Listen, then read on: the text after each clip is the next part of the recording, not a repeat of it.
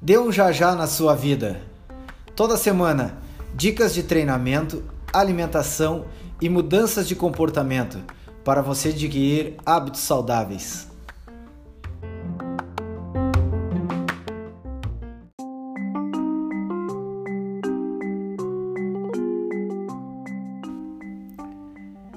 Olá, amigos.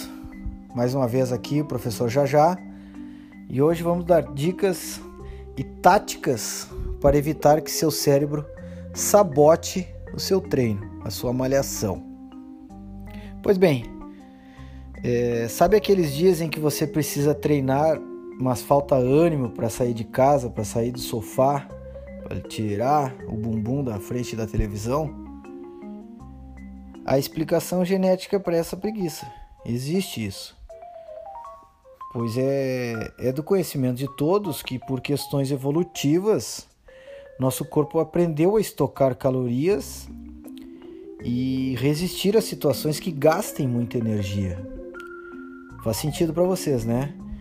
Que o nosso cérebro ele precisa lutar contra a atividade física para armazenar essa caloria provida dos alimentos.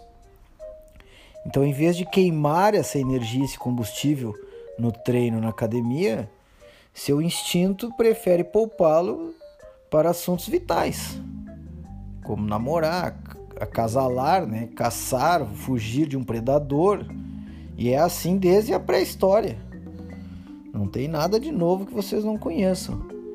E quando você exerce é, funções essenciais para sobreviver, é, seu organismo inunda de, os neurônios com dopamina, que é um neurotransmissor sensacional que causa bem-estar, e outros demais químicos compensatórios que reforçam a importância dessas situações. E qual a boa notícia para isso, galera? É possível enganar esse mecanismo de recompensa do cérebro para ele para ele acreditar que o exercício também é fundamental na sua vida. É, sua tarefa é, é fazer com que os treinos pareçam tão prazerosos quanto o sexo, por exemplo, tão estimulantes quanto a marcação de um golaço e tão delicioso quanto aquele prato, aquele doce predileto.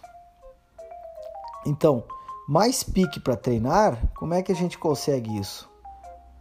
Eu vou tentar dar três dicas para vocês agora para que vocês possam colocar em prática. E segundo, é, a, primeira, a, primeira, a primeira dica é compartilhar o treino. Por quê? Porque segundo uma pesquisa publicada no, no Colégio Americano, no Jornal do Colégio Americano, as pessoas que divulgam as atividades esportivas nas redes sociais têm mais chances de levar a sério seu programa de treinamento. Motivo é que seus amigos costumam curtir, dar likes, né, parabenizá-lo pelo seu treino e isso serve de incentivo, de incentivo, desculpa, para seguir firme e não abandonar o seu método de treino. Outra dica bastante importante é, é traçar meta, não traçar metas distantes, pensar pequeno, né? Ah, se você quer perder você tem 20 quilos para perder, vamos perder de 5 em 5, de 2 em 2. Porque até chegar a 20 quilos é uma meta muito grande, você pode desistir no meio do caminho. Então, metas pequenas é mais fácil e de você conseguir vitórias graduais e obter os resultados. Planejar emagrecer 15 quilos, 20 quilos em 4 meses é difícil. Concentrar em, em, em perder um quilo por semana é mais estimulante. E, é, e a gente consegue comemorar e, e, e ter o prazer dessa conquista. Outra, outra dica super bacana é chamar um parceiro, um amigo, uma amiga de que, companheiro de treino, para você nunca treinar sozinho. Quando se treina com alguém e as condições físicas são similares, as condições aumentam até três vezes a sua disposição.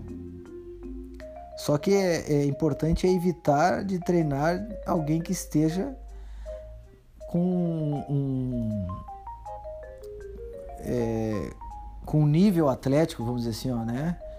Melhor que você. Então, se você vai para academia e vai treinar com um amigo que ele está bem, bem mais condicionado que você, já fica mais difícil, tá? Grande abraço, valeu!